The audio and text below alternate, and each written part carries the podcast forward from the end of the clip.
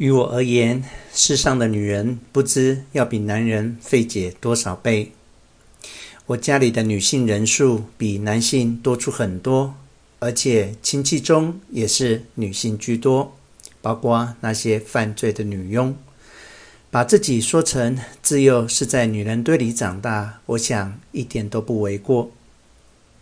不过，实际上我却一直抱着如履薄冰的心态与他们打交道。他们的心思难以捉摸，有时深陷在雾里雾中，如同踩住了老虎尾巴，惨遭失败。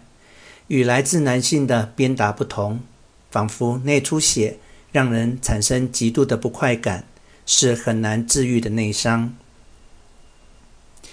女人有时会将我一把拽到身边，有时又将我甩开，冷眼对待，甚至在众目睽睽之下。藐视我，羞辱我，谁都不在时，又紧紧地搂住我。女人像死去一样酣睡，仿佛为睡而生。我从小就对女人做过各种观察，虽同属于人类，却感觉是与男人迥然不同的生物，而且莫测费解，时刻不能松懈对他们的警觉。不可思议的是。却是这些女人一直呵护着我，被迷恋和被喜欢都不符合我，反而是被呵护这一说法更贴近我的实情。对待搞笑，女人比男人更显得舒心随意。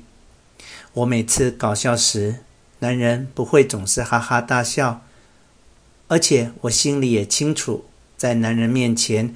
过于得意忘形的搞笑肯定会招致失败，所以我特别留意见好就收。女人却不懂什么叫适可而止，她们总是没完没了地要求我搞笑，为了满足她们，一而再、再而三地再来一个，我累得精疲力尽。她们真的很能笑，女人似乎比男人。具备享受笑的特质。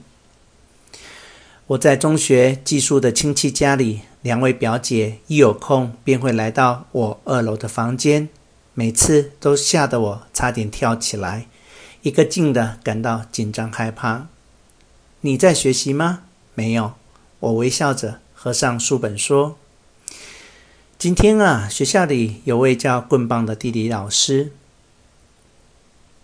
从我的口中蹦出的都是言不由衷的笑话。小叶，你戴上眼镜，让我们看看。有一天晚上，二姐杰子和大姐一起来我的房间玩，让我做了许多搞笑表演后，提出这样的要求。为什么？别问这么多，先戴上眼镜，借戴一下大姐的眼镜。他总是用蛮横的语气跟我说话，于是搞笑的我只好乖乖地戴上大姐的眼镜。那一刻，他们俩笑得前俯后仰，太像了，简直跟劳埃德一模一样。当时，哈罗德·劳埃德这位外国喜剧电影演员在日本正博得人气。我站起来，举起一只手，诸位。这次我要为日本的影迷们，我试着说开场白，更是让他们大笑不止。从那以后，每当劳埃的电影在这小镇上演时，我是每场必看，并悄悄地琢磨和研究他的表情。还有一次，在某个秋日的夜晚，我正躺在床上看书。大姐像飞鸟一样跑进我的房间，突然趴在我的被子上哭起来。小叶，你一定会救我吧？对吧？这样的家，我们还不如一起离开了好呢。救救我！救救我！云云。她的嘴激烈的倾诉着，接着又开始哭起来。不过，我并不是第一次目睹女人这样的态度，所以。对大姐的激烈言辞并不吃惊，相反，倒是对他城府空洞的话感到乏味与扫兴。我轻轻地从被窝起身下。床削去桌子上柿子的皮，并切好，递给了大姐一块。大姐抽抽搭搭的吃着柿子。有什么好看的书吗？借我看看。她说道。我从书架上选了一本夏目漱石的《我是猫》给她。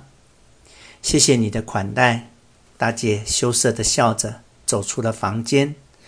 不光是这位大姐，女人到底是怀着什么样的心情活着呢？